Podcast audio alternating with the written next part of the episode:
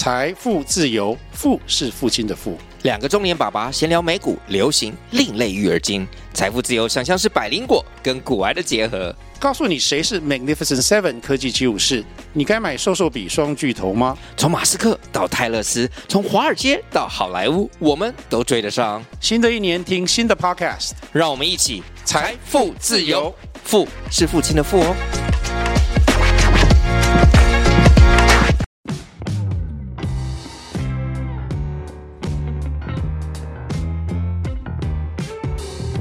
大家好，我是朱宇的共同创办人 Sean，欢迎回到欧本豪斯。我们每周都会分享房地产新闻及房市热门议题，带领大家一起揭开房地产秘辛。通勤收听欧本豪斯，带你掌握一周房产新知。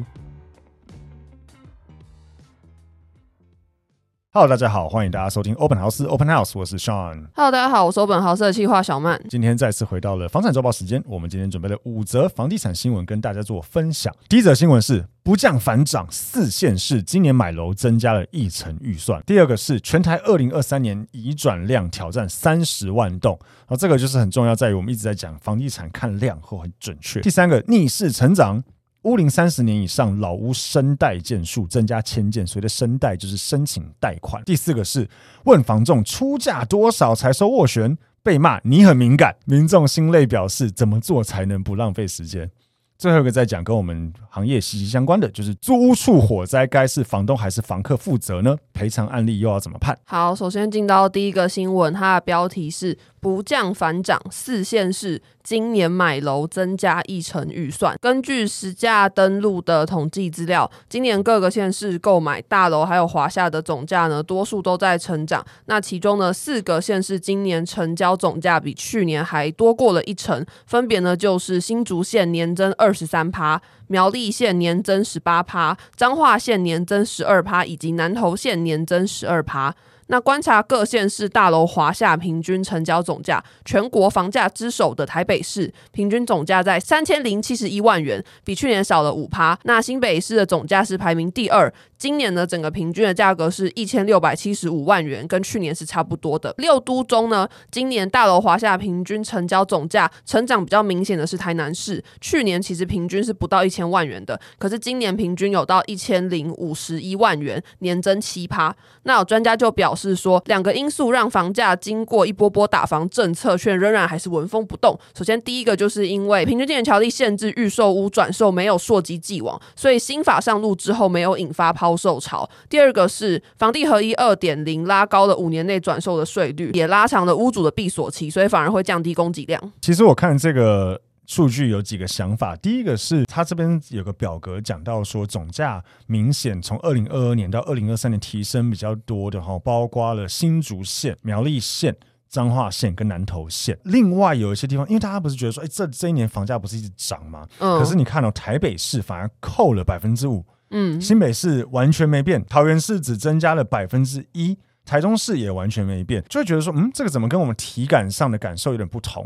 我自己的解读是这样子：第一个，我刚刚讲的那四线是新竹、苗栗、彰化、南投，我认为是因为它的房价还没有暴增到大家会需要去。转换产品类别去推案，房价还没有贵到大家不要再卖那种大三房、大四房了，这样就是全部都做两房就好。可是双北市或是很多区域现在就是啊，你看以往可能譬如说房价没那么贵的时候，或许新北市主流产品可能会是电梯三房，但现在因为房价真的单价涨太多，大家都推那种电梯两房，甚至那种电梯小两房，像我们家附近有一个全幢十九坪。做小两房，扣掉公设室内只剩大概十出头平哦。有啊，我之前不是在看到那个广告写什么台北是十平，我傻眼。对，可是它总价就压低啦，它单价很贵，可是它总价一平快两百万，后来有去查。对，那台北市嘛，啊、那可是它总价可能压到以台以你刚才案例来讲，可能就压到两千万了。对，哎，好像总价变低了，可是根本没有。嗯、所以我觉得这个数字本身它有点小失真，因为我觉得有一些大家。认为增幅应该比较大的，会为什么总价没增？我认为是因为产品别改变了，大家在买的产品别从比较大的坪数缩小到比较小的坪数，所以房价有涨，可是总价没什么变。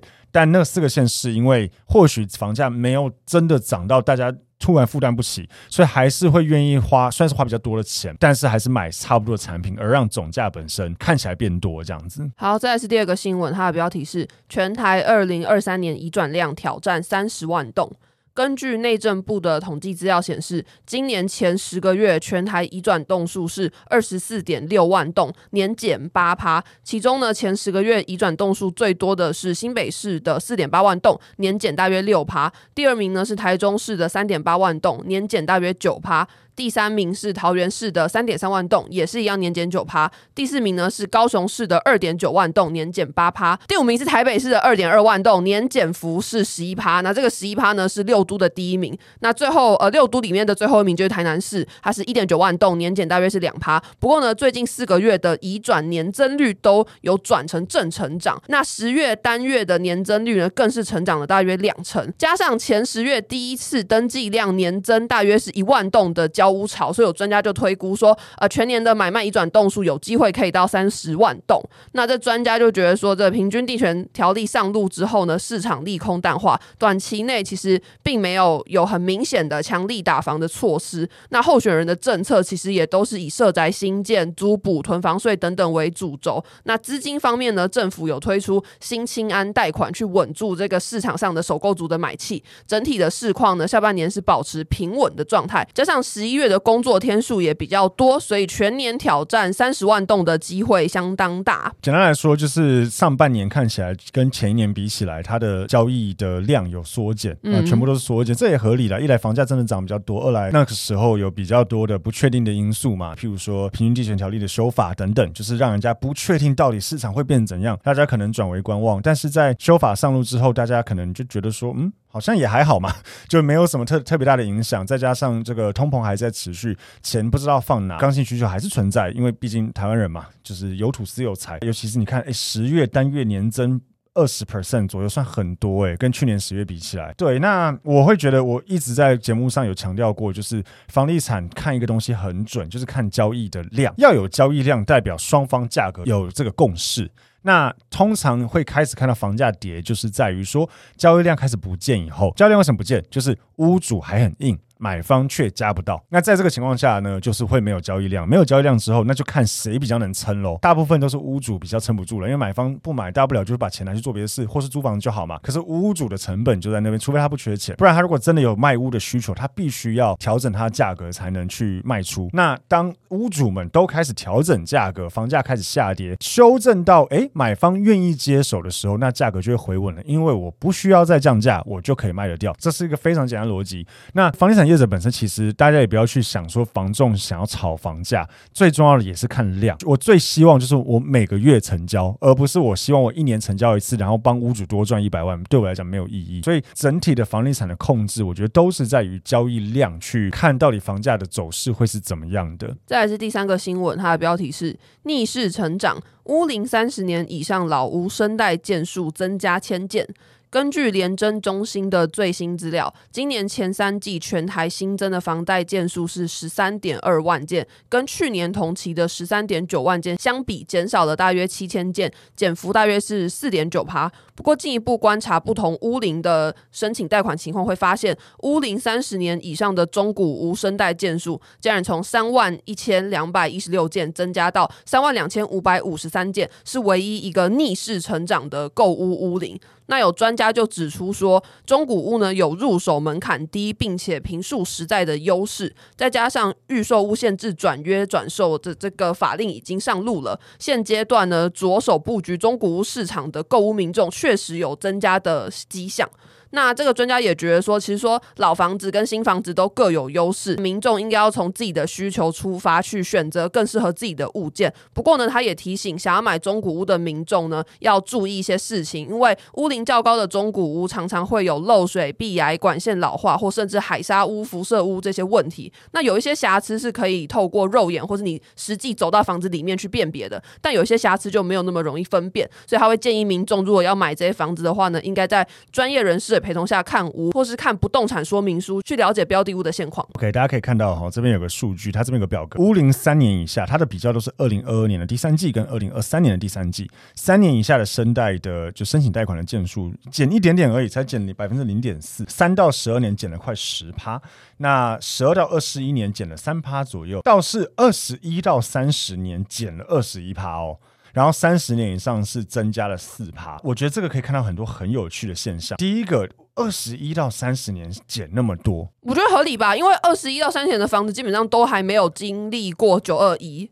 吧，我的看法对，就是我觉得那个年份很尴尬。对对对对，嗯、就是、就是、你要经历过九二一房证，你也没有，然后但是你又不是年轻的房，你又有点旧，对，然后你又比三十年以上贵，那我干脆直接买才三十。没错，我觉得完全是因为这个原因，所以那个年纪的屋龄，我觉得真的是一个蛮尴尬。要么就是你有预算就买新一点，或是你真的想要旧一点，你为了省预算，那你就买老一点。嗯嗯，对，而且再老一点，三十年以上其实也有都根的效益，当然实际上要到四十年以上了，但是就有可能有都根的效益去考量在里面。所以我觉得确实这个数字成长是很合理的，而且台湾有个独有的现象，就是因为公社比嘛，很多国家没有这个东西，所以台湾就会遇到说，OK，今天你看哦，我现在在台北市要买一间全新的房子，然后室内有个三十平，然后再带个车位的标准电梯三房。听起来还好，对不对？你知道那个总价要多高吗？啊，我反而觉得听起来有点大坑诶。现在的人还需要这么大坑的房子？二二二十坪，二十平两房。对，它的全幢可能要到嗯二十八平。那二十八平，现在台北市稍微比较，不要说那种比较偏远的台北市，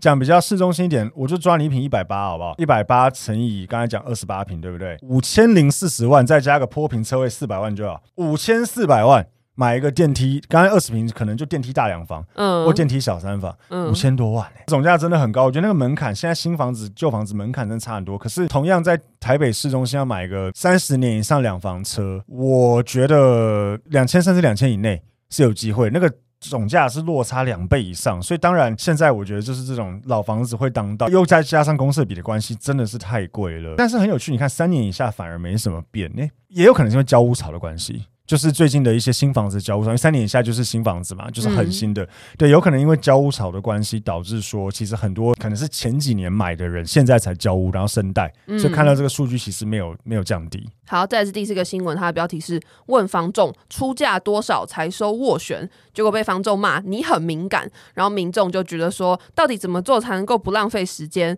好，那这个新闻是这样的，就有一个网友呢就发文说他自己最近看了不少中古屋，然后也出了几次价。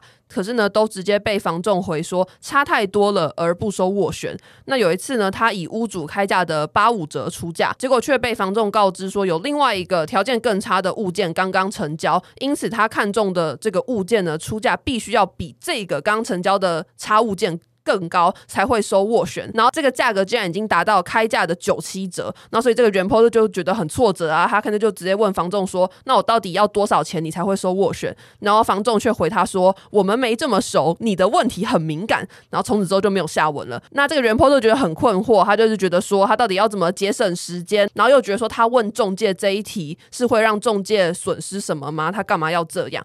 那他的文章发出去之后，有网友就觉得说买房子就是时间跟钱的把拔河，越没有耐心越容易买贵。那也有人觉得说他是不是遇到了比较差的中介？那还有人认为说，其实问题不是出在房仲身上，而是卖家有很多种。因为如果屋主开价的区域成交行情并没有差距太多的话，那这个原 PO 用八折出价，自然就会被认定是来乱的这样子。那也有网友建议他说，你如果不想浪费时间看房的话，你就自己多做足功课，你先看过个一百件、两百件，你了解这个区域的价格之后呢，那你再去找房仲，或是也有人说他觉得挑房重就跟玩交友软体差不多，先撒网再开，OK 的聊，聊得顺再继续下去。我觉得这讲的实在是非常有趣，对，所以大概就是这样。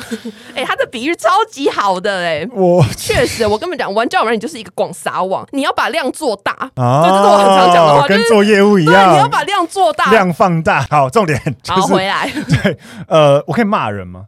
好啊，为什么？第一个，这个房仲真的蛮白痴的啦。我不确定这个原 po 他转述是不是完全正确，但如果真的是完全正确，这个房仲也蛮莫名其妙的。就是你跟我讲说你出太低，我不想收啊，我要出多少才会收？我不想讲，靠背哦，那是要怎样？还是其实房仲根本没有想经营这个人呢？也有可能啦。对啊。可是我觉得也不用这样了，我们没那么熟，你的问题很敏感。我敏感在哪？就是我就想问屋主多少要卖啊？啊，你跟我讲、嗯、啊，你就算骗我也没差。其实你知道屋主一千万要卖，嗯，那、啊、你跟我讲一千一百万。没关系啊，反正我就出我的钱，嗯、我就出我的价啊。你屋主一千一要卖，也不代表我一定要出一千一嘛。嗯，对啊。然后第二个我要骂的就是不要再用打几折去出价，这是一个非常非常白痴的逻辑。有时候看到某些社团上面就是有人在问说怎么出价，下面一堆智障在那边回说什么，你就一律从七折开始出，杀小啦。如果今天这个房子行情七十万，他开七十五万，你打七折出，谁会理你？刚刚这边有个说什么房子成交是他的开价的九七折，那。那又如何？他可能开一千万，成交九百七十万，但他的房子其实行情是一千零五十万，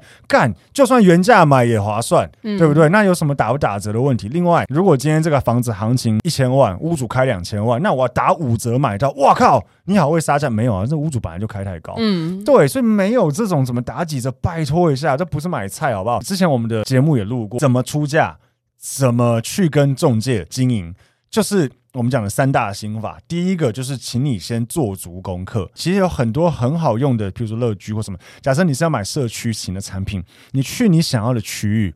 看一下这个社区，觉得哦，看起来不错，屋龄蛮新的，地点也喜欢，然后看起来也漂漂亮亮啊，应该维护的不错。然后查一下有没有一些社区的负面行情，比如说有没有负面消息，比如说有没有死过人啊，有没有一些问题，有没有一些争议。如果都没有的话，你去乐居看一下它平数组成长什么样子啊。如果你的预算是比如说两千万，然后它这个房子全部都是卖，就是总价都是在四五千万以上，那你也不用想了嘛。但如果今天你的预算两千万，然后它社区也差不多是两千万左右，而且产品别也是你想要的，那你做足了这些功课，知道它的单品成交都多少，你就去找附近的仲介嘛，就跟他。说，哎，我看过这边的案件，我觉得这个社区看起来不错，这个社区的质感跟它的坪数组成是我想要的，不知道有没有类似的产品可以推荐给我，对不对？再来就是，请记得表现一点诚意，真的不会有人相信嫌货人是买货人这句话了。你如果看房子每次都七折出，看房子每次都那边出拔辣椒，我跟你讲，中介只是不想理你而已，他不会想要把好的案件丢给你，反正丢给你也不会买。我跟你介绍干嘛？所以请你表现成，你不用说你自己很急，但是你可以告诉他说你有明确的需求，你也做过功课，然后你可能因为什么原因，比如说最近刚结婚，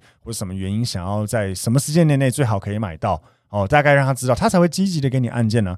最后就是心如止水，你出价以后，如果你觉得这个房子一平五十万，好，总价一千万。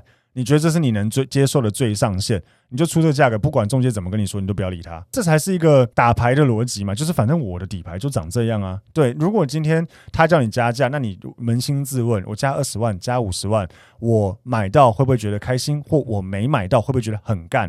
如果没买到会觉得很干，那你加价吧。啊，如果你买到会觉得干，我买好贵，好不爽哦。或是我没买到，我根本不觉得怎么样，那你就不要加。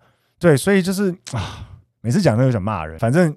很多这种民众案例，然后我发现听众也蛮喜欢听我们分享这种房仲民众案例，所以还是一直要讲，请大家就是把这件事情做好，就不会觉得不知道怎么跟中介交往了。那你觉得多找几个房仲这件事情是需要的？我觉得是，我觉得是、啊、因为因为真的中介百百种，必须说有好的也有不好的。像我我我那时候卖房子的时候，也有找过几家中介，然后后来觉得坦白讲，就那几家，因为我自己也是行就是行内人嘛，所以我就觉得哇，那几家中介实在让我觉得不太行。为什么？仲介都会做业务动作嘛，我也知道你在做业务动作，但你就是让我舒服就好。像后来我房子跟永庆买，我也都知道他下一步要做什么，可是你让我舒服就好，反正我达到我的目的，我用我想要的价格买到我想要的产品。你中间过程是什么，我没有很在意，你只要能够让这件事情成就好，我觉得这就很重要。那这个人至少诚意，也丢了好案件给我，我觉得他很积极，那我觉得 OK。但如果你觉得，譬如说他一直丢完全不符合你的需求的案件给你，那就是他可能在于判断房子本身就有点问题，或是你跟他谈价格的过程中，像刚才这个哦，你你很敏感，看傻小，那我就不要理你就好了。嗯，对，就确实啊，就有点像交交朋友一样。对啊，对，如果出去聊了一两次，觉得 key 不合，那就不要理他嘛。对啊，就直接让你不读不回。对，你就找别人房仲那么多。嗯，对。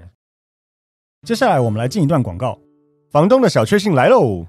加入租寓的社会住宅包租代管，让我们免费替你管理房屋，还能享有税金减免及修缮补助。想了解更多资讯，欢迎点击 Podcast 下方的资讯栏，加入租寓 Line 官方账号哦。好，再来是最后一个新闻，它的标题是：租屋处火灾该由房东还是房客负责？赔偿案例怎么判？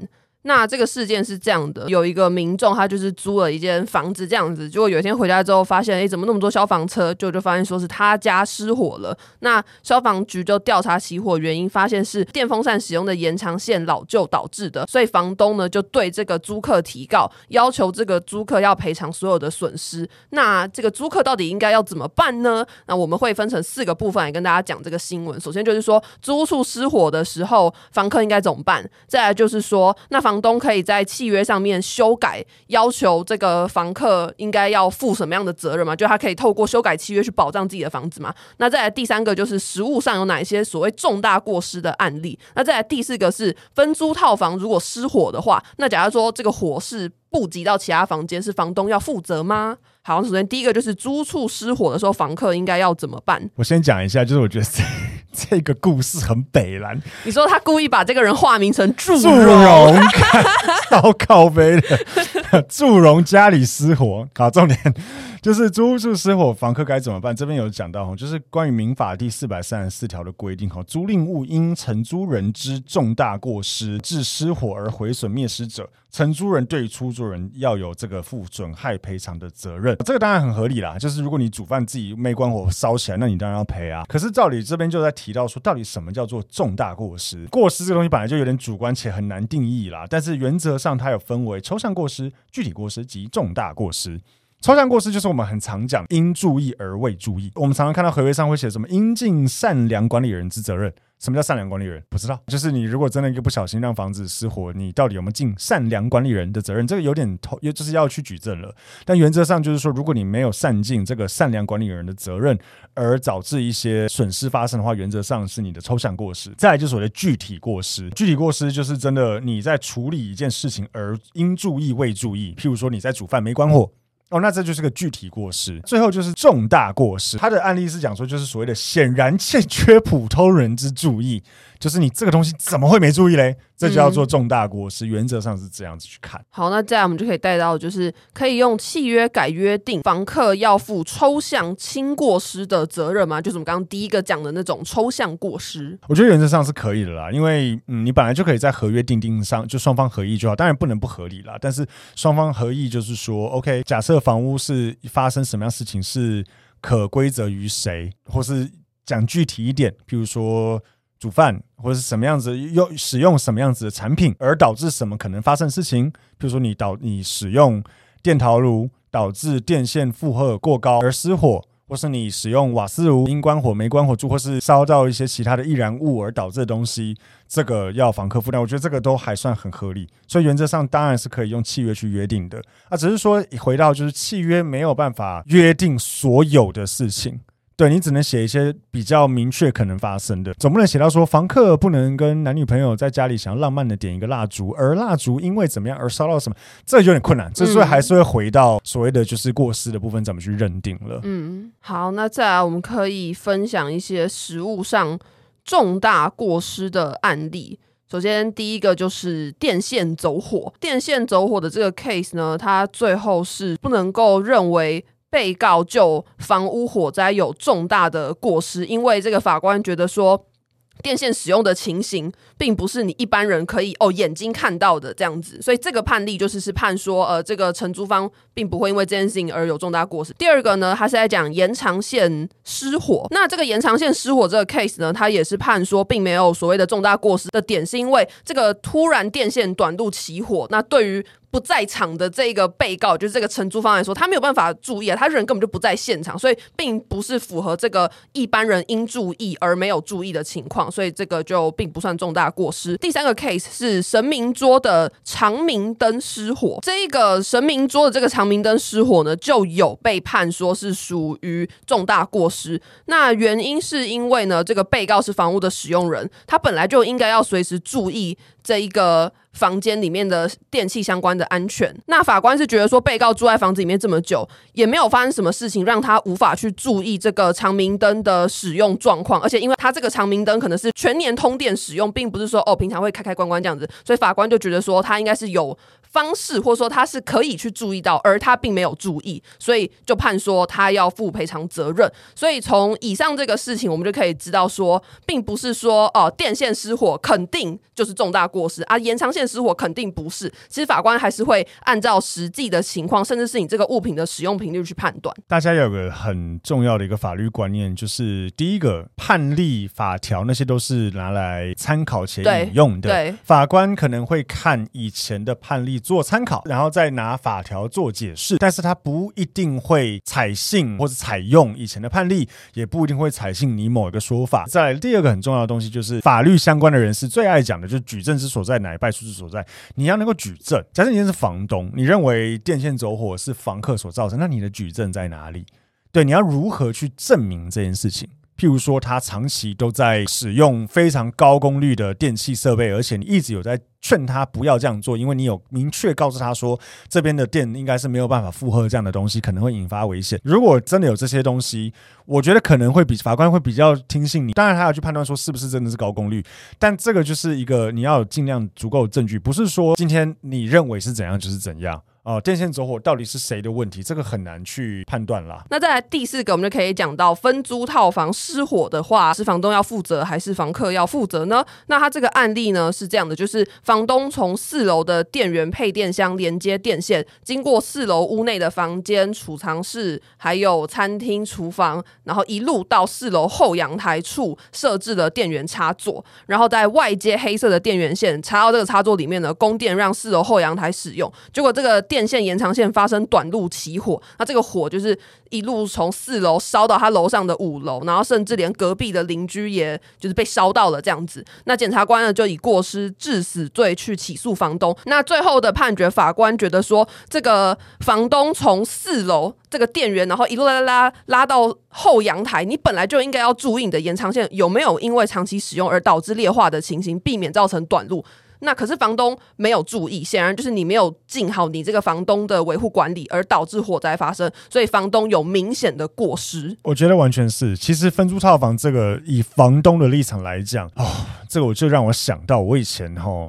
有发生过一个状况，是我们去板桥一个案子去看一个房子啊，那个房子那个时候那个屋主想要把它隔成好像是五间还是六间分租套房，好像那时候还隔套很顺利，然后钱很少哦，没，那时候钱比较少，几年前了，那时候钱没有现在贵，可是顺利度已经没有，就是已经已经要直下层同意书了，但他觉得他弄得到，但他的最大的重点是他那个时候说，他房子本来是种三房两厅，所以他的总电量才六十安培，如果要六间套房，那我们那个时候是建议他至少拉到一百安培，可是如果拉到一百安培，第一个电线也全部都要重换，嗯，而且线径要可能要加宽，所以基本上就要花钱全部重做。可是这是非常基本要做的安全的问题，他不要，为什么？他就不想花钱。可是他不担心会出事吗？他就说他绝对不会。哦，我们后来就真的很不爽，所以我们后来也不接他案，怎么觉得这个人真的很北烂？如果你这样做导致电线走火怎么样？我跟你讲，房东你绝对有责任。或是像有一些，像现在隔套很严格啦，但是就是如果还有一些那种存在的木板隔间，或者不是那种防火材质隔间的，或是譬如说有那个逃生口被堵住啊，或是说你的逃生空间的宽度，那个都有法规限制的，就是他你没有照那个法规限制去做的话，我跟你讲，真的出事，房东几乎是绝对有责任的，因为你就错在源头了啦。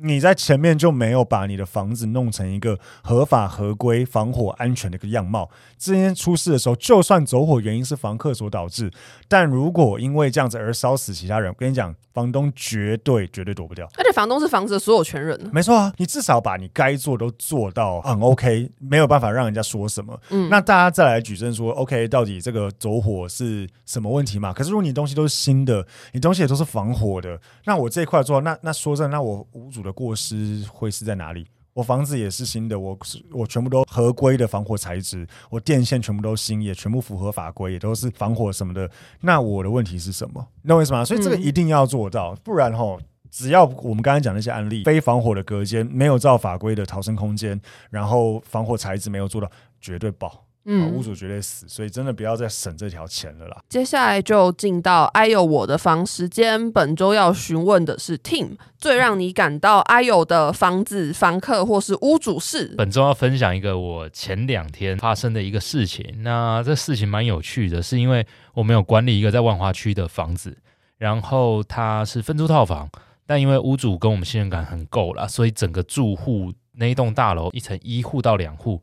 的住户群组只有我我在里面，屋主反而还没在里面。那栋大楼是没有正常的管委会，它的管理员是轮流当，住户轮流当，很酷哎、欸。所以三四年前刚开始管的时候，我当过一次，哈，真的假的？一次三个月，我待会又要再去交接，哈，很久哎、欸。啊，管理员要负责收包裹，哎，不用不用不用不用收包裹，我就只要负责跟大家收管理费，然后这一期每三个月要缴的一些费用。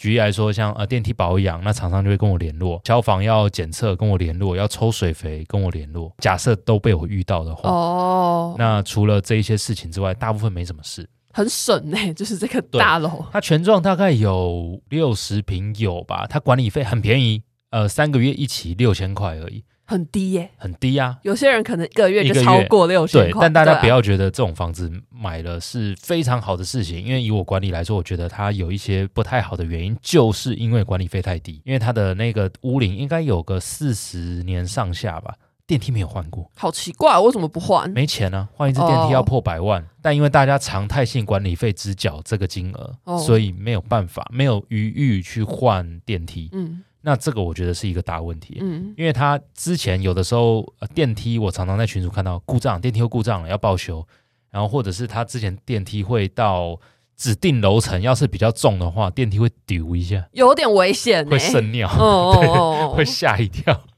对，所以我觉得这是不太好的状况。那回过头来，这次要讲的事件也跟这栋大楼是密不可分，就是它地下室有一个人是拥有者出租。但为什么我叫拥有者？是因为一般的地下室我没有，因为我们不是管理地下室，所以我并没有调那栋大楼的权状什么去查地下室的呃所有权是谁。但一般来说，地下室不太会是独立一个人所有。它的地下室也是一个房间，还是是什么停车场之类的？没有没有没有，就是一个独立空间。那栋大楼没有停车场。哦哦哦，对。然后一般来说，地下室要么像你说的是呃停车场之类的空间，嗯、那或者是一楼也拥有地下室，大部分是这样。嗯、对，但我不知道那个。地下室是什么状况？好像之前的买卖有切割掉地下室的使用权干嘛？所以我不确定目前管地下室的人他有没有权状什么的东西。对，因为台北市要有独立权状的地下室，老实说比例不多，大部分都是什么避难防空洞之类的公共使用，然后一楼占用，大部分的情况都是这样。但以这个案子来说，他就有一个人使用地下室，然后。常态其实，大家住户对于这个地下室拥有者，大家之间的相处就没有很好，因为有原因。因为首先楼上的人，他们觉得他不是屋主，他不是所有权人呢，占着一个地下室，哦、但他觉得他是拥有者，嗯、所以他出租。嗯、然后前天是忽然住户有说，昨天凌晨。晚上十二点多，有救护车跟警察来，早上又有人在诵经，是怎样？地下室的大概过半天之后就说：“哦，我们地下室有有人离开，那我们有处理了。”嗯，然后邻居就开始爆炸，就开始在那边站啊，在群组里面站，就说什么啊，你都不筛选房客，长久以来就是你问题最多，怎样怎样，有的没有的。然后这个地下室拥有者也很靠北，就直接反过头来说啊。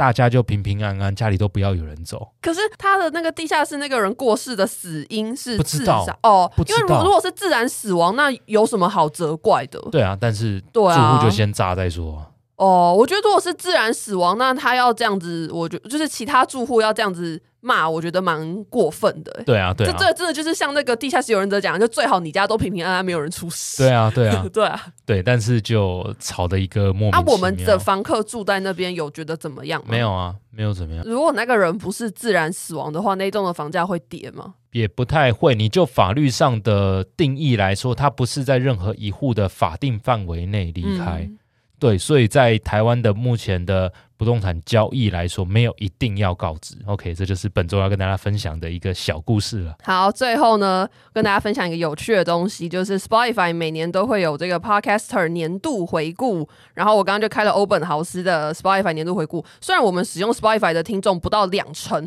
不过它还是有一些小数据。比如说，在 Spotify 上面，听众最喜欢的集数是第两百零八集，它的标题是《房产周报》第一则新闻：八月房市回温，买卖移转两万六千栋，月增。四趴，然后第二是何时买房，四十四趴民众认为这年是最佳购物时机。然后第三条新闻是南韩打房没用，三十位买家扫货购物八千户，所以大家最喜欢这一集，我蛮意外的，为什么啊？